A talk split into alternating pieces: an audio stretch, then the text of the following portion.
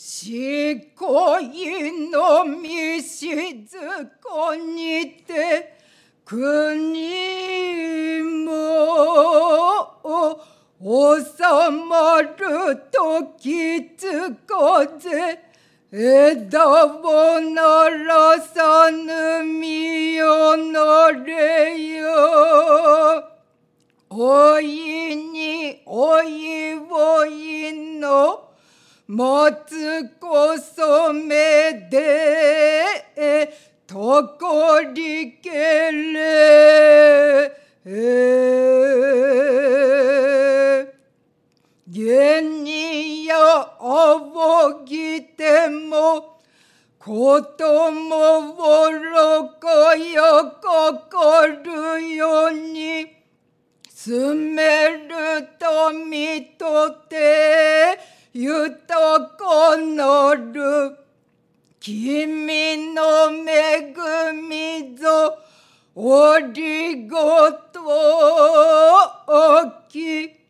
君の恵みぞおりご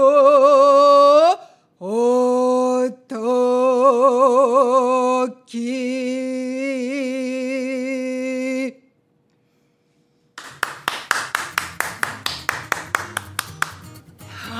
や鳥肌立ちました。ありがとうございます。はい、えー、っとまず先にご紹介いたしますね。あの京都から今日お越しになった和光庵の黒田純子さんです。おはようございます。おはようございおはようごます。ざいます。もうびっくりしました。えー、っと今していただいたのは何でしょう？はい、あの日本の古典芸能の能楽の中のお歌いというお歌いはい、はいますありがとうなんですね。そうですね。なんかね、あの一発目から鳥肌が収まりませんね、私。ありがとうございます。すごいですね、こう響くっていうか、こう波動をね、私は今ドキドキしてます。ありがとうございます。いやー、お腹の中からドキドキしてる感じですかね。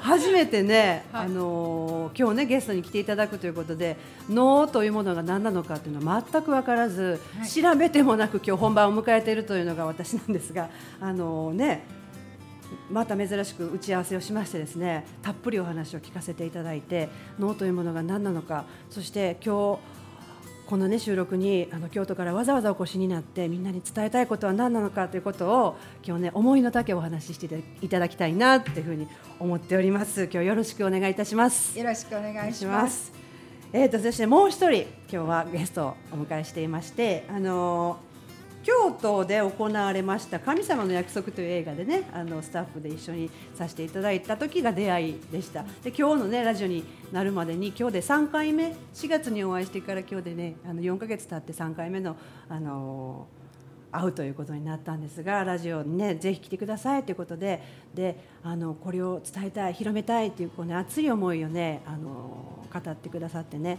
で私が持てる武器はやっぱりラジオかなって思ったので今日来ていただきました今日のゲストさんねもう一人の方ご紹介いたします、えーっと催眠療法をメインに心理カウンセリングをされているセラピストさんです、えー勝浦智美さんですこんにちは。おはようございますおはようございます。勝浦智美と申しまともちゃんでいいですか？す。はい、どうぞよろしくお願いしまます。今日贅沢でお二人のゲストさんで進めさせていただきたいなと思います。でね今日あの時間がね押してねもし紹介できなかったらいけないなと思うので今日の一番のメインねあの皆さんにぜひ知っていただきたいって思っているこの今日のご案内物件をねあの先にご紹介したいなと思います。えっと今年から始まったこの寺子屋ですかね。はいっていう、はい、寺子屋陰京都っていうやつをね、えーされていてで今回ごご案内が3回目になりましてこれ何かと言いますと、まあえー医療を極めれば芸術となり芸術を極めれば医療となる。なんだ？なんだろうなって思うんですがこの脳というものをあのどう形作られてるかっていうことを紐解くことをすごい贅沢なゲストさんを迎えてやっちゃうぞっていうのがこの寺子屋さんで。でいつかと申しますと9月の30日と10月の1日に 2, つ 2, 日2日間に分けて行われるんですがまず1日目はまず脳というものが何なのかということを目で体で耳で体感していただく日がまず9月の30日お昼からあります。そしてそれをどうしてそういうことになっているの？どうして私の体は今さっきみたいに響いたの？なんで？っていうところを紐解いてくれはるのがホツマというものを使ってね解き明かしてくれる日が次の日ですね。10月の1日にあります。でこの2日間の宣伝をねあのぜひたくさんの人に知っていただきたいということで今日わざわざ京都からねあの来ていただきました。はい。まあ、こんな感じであの目に見えるもので説明してみましたがいかがでしょうか？あのこの辺の説明を、ね、していただきたいなと思うんですが、えー、脳というものが何なのかさっきの一発目でねもう鳥肌が立つようなぐらいのねこの響きというものがまず何なのかということからちょっとお話しして出ていいですか？はい。あの私はあの漢字流梅若のプロのあの野賀市の先生で、はい、井上和幸先生っていう先生に、まあ、40年ぐらいあのお稽古を40年お稽古、はい、はい、させていただいています。えー、はい、えー、さっきちょっと、あの歌わせていただいたんですけど、私はあくまでも生徒として お稽古をされていて、あのプロの能楽師の先生とかそんなんではもう全然ないんですけれども。この40年間お稽古する中で、ええ、そのもちろんお能は今みたいに歌えるようにお能って言いますけどお歌いってあの言うんですけれども、うん、歌えるようになったんですけども、うん、それ以上にもう昔の私っていうのは本当にもうおとなしくって全然人前に出てもちろんこんなマイクの前で 喋れるような人じゃなくてあそうだったんですか、はい、前回同窓会があったんですけど誰も私のことを覚えていないみたいな、えー、嘘でしょ、はい。えー、それがこの、うん、あのお歌いを習って、えー、おしまいをあの舞うっていうことを習ってなんて言うんでしょうか、その大きな声が出るようになってこういうふうに。もう地響きが大きいような声でしたよ。もう昔はあの稽古を始めた自分昔のこの,、あのテーブルってすごいあの小さかったんですけどその向こうに先生がいらっしゃって私がこっちにいて、歌ってるのに、どうぞみたいな感じで その狭いテーブルの向こうに私の声が聞こえないっていう。はい、そんなだったんですか？はい、そうですね。ノーノーって歌うんですね。はい、もう自分の中でね、勝手なイメージなんですけど、全く知らないからお聞きしますが、はい、ノーにたらなんかね、おどろおどろしい格好して舞台の上でなんか違う世界の人がやってはるみたいに思ってたんやけど歌うんですね。はい歌うのと舞うの。歌うのと舞う今おしまいって言いはったそうですね、うん、舞うのがおしまいっていう。舞うのがおしまい、はい、歌うのがお歌い踊るとはまた違うんです、ね、そうですねあの踊るっていうのはこう跳躍するっていうのを踊るっていうんですけど、うん、舞うっていうのは本当にあのすり足っていうのをしながら、うんうんうん、右に回りながらエネルギーがどんどん高まっていって最後に左回りで収まるっていうどっちかっていうとエネルギーワークっていうかそうなんですか、はい、動禅って動く禅っていうふうに言うんですけど。はい。へはい、なぜかというと昔の武士がこれはやってたんですけれども、うんうん、一番その死とかいつもあの隣り合わせで、うん、明日殺されるかもしれない。もう信長なんかは自分の10倍の敵に向かっていかなければいけない、うんうん、まあ善を組むのはいいんですけど、やって座ってたら、まあ、殺されてしまうので刀を刺しながら目を開けて、そういう境地に入っていけるっていうのが道禅そのお能をやったんですね。それでお能をあのやって戦いの前に、あのその10倍の敵に、あの向かっていく時に、その脳を実際に待ってもう今だっていうのを感じて行ったのでたんではないかっていうのをあのこう大学の先生が呼吸の面から解き明かしたりとか今されてて、はい、そういうあの心と体を整えるものがお能なんです。自分を含めて空間も含めて整えてからそこへ向かうそうですね。はい。本当準備の世界なんですね。そうですね。はあ、それを体がエネルギーをこう作っていくみたいな感じですかね。そしてまあその天井のいいエネルギーとつながって、うんうんまあその大きな自分となっていろんなことが起こもう宇宙にとって自分にとって一番いいことが起こっていくっていうそういうもうツールみたいなのが自分を超えるんですね。そうです見ねえ目に見えて触れる範囲の自分ではなくてさらにはい周りを含めて大きくなる、そうですね。わあ素敵。はい。あそうなんだ、はいでまあうん。伝統的にもうはい700年弱続いているの700で、年。うん。はい、うん。今急に誰かが考えて起こしたっていうものではなくて、うん。それがもう本当に日本の、まあ、1万年とか前の神々が治めてたっていう世界えにえ響きっていうものがあって神々は神様たちはそういう響きでこう日本の国を守り治めてたんじゃないかっていうことでそういう響きのシステムがもうおのおの中に自然にあの組み込まれてますよっていうのをこの「骨末伝え」っていうのからあの今度このうんうん。うんセミナーで、はい。はい、紐解いていただくっていう。なのでおのっていうのはそういうふうにもう歌うだけであのいろんな徳がありますよっていうのが何百年も、あのまあ、あの言われてきているっていうものなんですね。もともと日本人が持つはい、素晴らしさがそこに凝縮されてるみたいな感じですね。まさにそういう感じです。ねえ、はいあのお舞台の上では何名ぐらい舞うんですか？そうですね。あのメインに回れる方はうんお一人なんですけれども、はい、その補助の方があの衣装をつけた方は何人か出てこられて、あねとはコーラスみたいな方が。コーラス？はい、はい、みんなで歌われる渋渋滞という方がいらっしゃって、はい。はい、そのお歌いと前によってあと衣装とかをつけて舞はい台の上で、これ衣装はどんな感じなんですか？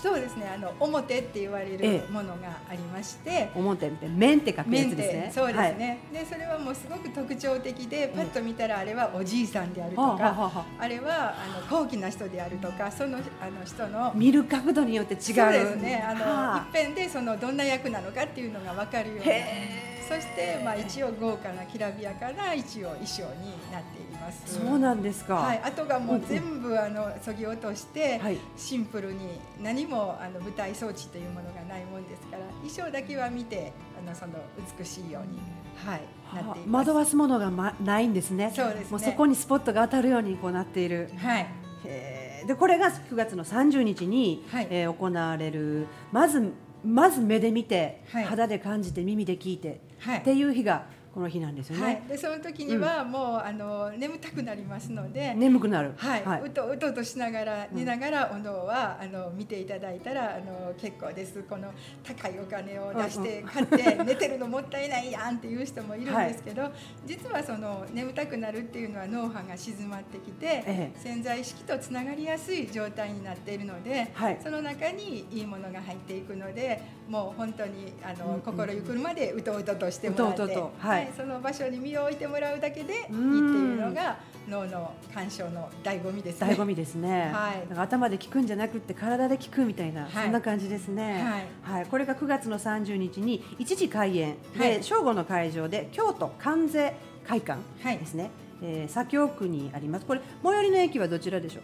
えっ、と地下鉄の東山っていう。東山、はい。からすぐです。そうですね、はい。歩いて。7分もうなんか格式がありそうな感じですよね。はい、もう、あはのぜひその舞台といううんうん。か特別な感じになって、うん。幕の向こうがあの世それでああはい、はい、それで次元の廊下っていう橋がかりっていうのがあって、えで突き出しているところはこの世っていう世界でも稀なあの構成になっています。えあの世とこの世がはい。橋でつながっていて、はい。で真ん中ではい出会うみたいな。そうですね。あの世の,、うん。あの神様とか、は天女とか、ええ。花の精とかまたちょっと地獄界に落ちたりとかしている人たちがこはい。う出てきて、あ。結局は全部最後は救われていくそういう人たちも。そう。なんですか、全くね脳というものを知らなかったんでね、はい。そんなことが行われるんですね。いやいやいやいやいや見に行かねば。そしてこれをなぜ、えーそういうふうに表現するか。はい。そして今のお歌いの中身の構成がどうであるかっていうことが、えー、ホツマはい。を解き明かすことでわかる？ホツマで解き明かすってこと、はいそうですね。よくわからない この辺をねちょっとホツマが何かっていうところをあのーともちゃんにちょっと説明していただいていいですかね？はい、えー、ホツマ伝えって言いますのは、あのまあ、古代の大和言葉、うんうん。あの今よく神代文字なんかってよく聞かれるかもしれないんですけど、はい。その中の、まあ、押して文字と言われるものであの綴られた、はい。まあ、1万行にも及ぶ古代の文字。古代の文字、字ですね、でそれを、まあ、和歌のように七五調で書かれたまあ、叙述詩というか歴史書なんですけども妻伝えというものは歴史書なんですね。そうですね、はいうんうん。であの縄文時代の後期あたりから、弥生ぐらいの時代までそのあたりの、まあ、宇宙の真理からあの1000年にわたる神々の、まあ、歴史とか、まあ、神道の、まあ、元というかねそういうものが書かれたもので今に伝えられているものなんですけども、であのまあ、前半は、えー神武天皇の頃に献上されて後半の部っていうのがあの慶光天皇の時代に太田種子という方が献上されたものと言われてます。実際にあるものなんですね、そうですね。はい。いそれで今の能のお歌いが説明できるんですね。お歌いも含めて能全部。そうですね。そのあの、うん。全部っていうかそういう響きの文化。あ響きの文化。はい、昔からその時代かうんうんうん。らその響きっていうものを利用してあの、まあ、国を守ったり豊かにしたり人の心を整えたりしてたよっていうのがもうその時からあのありますよっていう。ねはい。で穂妻は阿波歌っていうのが、うんうん。はい、あって、はい。はい、そのことをもうちょっと。はい、まあ、阿波歌っていうのはあの神様、まあ、穂妻に出てくる神様の、まあ、48柱の神様の、まあ、頭文字を取って、まあ、作わあの作られたと言われてる歌があるんですけども、その阿波歌をあの歌うことによって、まあ、人の、まあ、DNA というかあのチャクラが整うということで、うんうん歌うことで健康になるよということでね、あの最近すごく注目されてるんですけども、はい。でまあ、その歌で実際あの、まあね、がんをちょっと克服されたとかいうことであの本をあの阿波歌の言霊のパワーということで出されてる方が、まあ、今回あの穂妻の、えー2日目の二10月日目のです1日にね、はい。その中の講師の宮崎先生という方がそういう本を出されてるんですけど、うんうんうんあとあの伊藤先生という方がこの穂妻伝えを、まあうん、研究されてる方でして、でこの2人があの穂妻と、まあ、お能ということを結びつけて、まあ、お話を響きに関してどういう共通点があるのかというのをお話ししてくださるんですけど、うん、これあれですよね、あのねたっぷりお話をした中でね、あの体のね波動が整うことによって病気がねうん。良くなっていくみたいなこともね、あってね、はい。すごいなと思いました。うん。はい、ねどんどんどんどんね広まっていくといいですよね。そうですね。ねこう触れてるだけでいいんですよね。そうですね、はい。自分が歌わないととかじゃなくても、そうですねね歌ってる人のそばにいるとか、はい、うんそれでも大丈夫なんですよね。そうですね。うんあの昔はその能っていうのはあの移動していろんなあの神社とかでやってたんですけれども、なるほど。その時もあのそこの地域の人たちがあのこう。しんどい人がいたら、うん板の上でも乗せてきて、寝かしといて、うんうんそれで能が5番 5, 5種類の能をやってたんですけど、ええ。終わった時にはもう歩いて帰れる？この。そういうふうに心が安らいで、それが体に現れてもう歩いて帰れる？そういうのが本当の芸術だっていうことでそういうものを目指して能っていうのは作られてるんです。本当の芸術。素晴らしい。あそうですよね。それをもう昔々から日本人はねこうやって伝承されていた、であの打ち合わせの中でねいっぱい出てきた言葉がね伝えるって言葉だったんですね。やっぱりこれを今日ここでね伝えに来ていただいて本当ありがとうございます、うご私もねそう知らなかったことをね 知れるっていうのはやっぱりこう活性しますね人間ね、うん。うんうんうんうんうん。であれですよねこれは同じ場所で2日間されるんですね。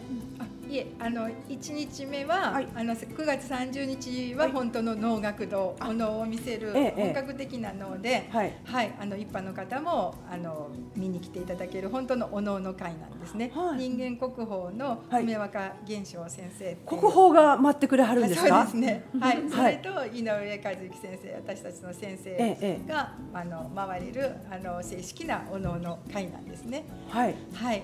そこにまあ出てもらって、次の日は王国文庫っていう、ははいい、金閣寺の近く、北の天満宮、京都の北の天満宮とかの近くで、うん。昔その王国画伯っていう有名な日本画家がうん。いらしたあのお屋敷のアトリエが残っていてその由緒ある建物でさせていただきます。王国って桜の谷と書いて王国、書い国。あはい。ということは京都の素晴らしい場所に2回行けるんですね。そうですね。で2回行って国宝が舞うところが見れると。そうですね。で知らなかったことを知るチャンスとそしてこれが聞くだけで波動でよって大きく整うその場所だけではなくこう地球全体に及ぶみたいな感じの、あのこう響きになる。それもなんでそうなるのっていうことも含めてこう知ることができるんですよね。はい。はい、まあぜひ。お能っていうものがそういうもんだっていうことをうん。うんうん再認識、うん。あのこの機会をあの持ってしていただいただければ、うん。本当に嬉しいなっていうふうに、んうんはい。はい、そうですよね。はい。あのお能ってねこれ。ともちゃんね、ともちゃんは習われたじゃないですか。はいでえ、私の質問が、え、おと、お能って習うもんなの？って。習えるの？ってふって思ったんでね、うんそんなチャンスも。あるんですよねはい。うんで私はもともとまあそういう催眠療法のお仕事をしているので、まあ、潜在意識にまあ働きかけるっていうことで、まあ、お能もそういう潜在意識にねやはりこう働きかけるっていうことが、はい。あのまあ、寝ててもそれこそあの、ええ聞いてるだけで潜在意識に働きかけて癒すっていうことがあるということなんですけども、はい。まあ、和光庵さんのこのご縁をいただいたことによって、まあ、お能を通してねその、やっぱり心身の健康を保つっていうことっていうのを今まで知らなかったので、うん。まあ、それをぜひちょっと体験してみたいなっていうのがあって、はい。うん、で実際にその習ってみることによってあの、まあ、大歌はやっぱり歌うことですごくやっぱり気持ちがいいんですね。そのそうですね。腹の底から声を出するってね、ね。すごい気持ちがいいですよね。はい。でうん。舞は舞でまたそのすごくこうなんですかねこう安定するというかこう本当にこうまあ私はどっちかというと楽しいので、はい。あの続けさせてもらってるんですけど、うんうんうんうん。やはりそのさっき言われたみたいにこうやっぱり習うってねなんかこうちょっと遠い世界のものと思ってたのに、えまあ、実際普通の人がこう習えてしかも今はこう神社とかにもご奉納させていただいたりね、うんなんかあそんなことができるなんてね本当になかなかないことじゃないですか。ね、なぜかね私たち日本人なのに、うん。この日本の古い文化をこう知らないというかね。当たり前に切り離しちゃってて、はい。でこう本当にね、そばにあっていいのに、うん。あれ？今日わざわざ聞いて、あれ？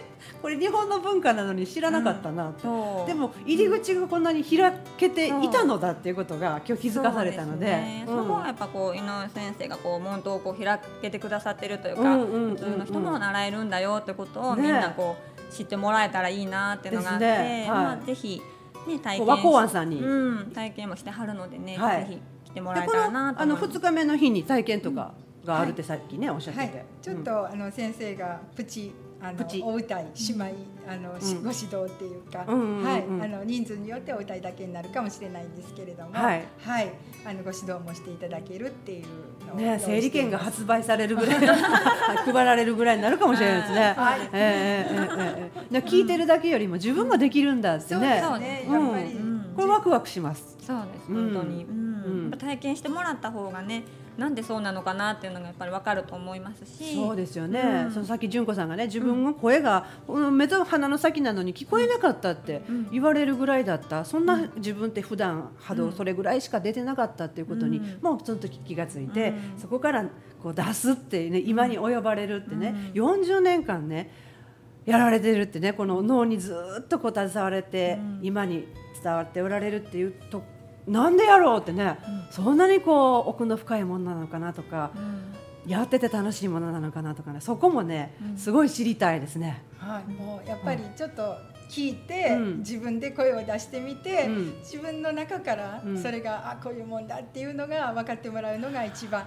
だから本当に何にも変え難く楽しい。自分のが変わっていけるのでうんうんうんうん。楽しいっていうことで私も40年間続いてきたので。なるほど。さあ初めて声がこれだって出た時の感覚って覚えてらっしゃいます、そうですね。もう自分の中でもこういうものを抑えてるんだって。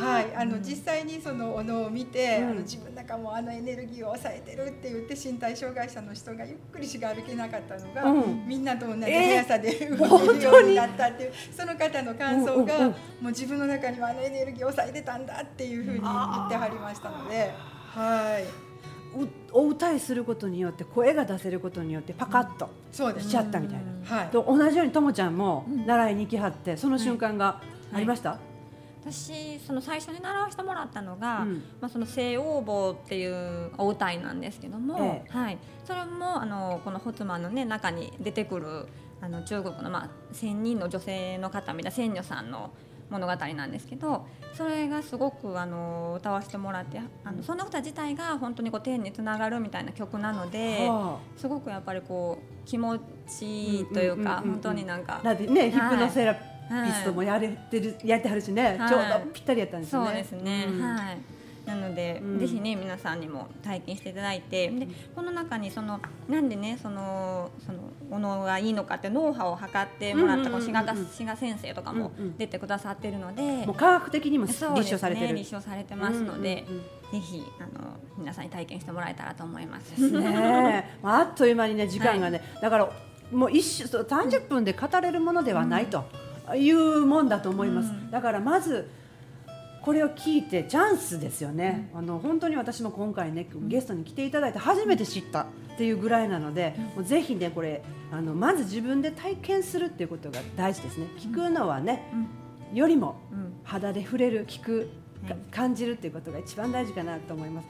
でね、その純子さんに書いていただいたねプロフィールがいっぱいあるのにね、こう触れないでいくのかってふと思って ね、あのねあの死んでも今ここにいなくてもおかしくないぐらいのことがお行われたんじゃないですか。そうね、はい。うん。あのもう交通事故で平成4年にはい。肋骨の骨が折れて、それが膵臓に折れて先が刺さって、もうあの膵破裂っていうことで、うん。はい5%の命っていうふうに言われました、それで私ももう全然起き上がれなかったので、えはい、もうとりあえず痛かったんですけど、まず先生のお歌いをあのテープで持ってきてもらって聞いた時にすごく体がふわっとしてうん。楽になったのと、うん。あともうその手術で5%の命って聞いた時にすっごいもうあのあのわどうしようっていうふうに思って震えたんですけど、うん。お部屋に帰った時にそれがずっと流れてたのを聞いて、うん。聞いた瞬間にスッと自分の中に入ってきて、はあ、どんなもう体になっても神様に任せようって言って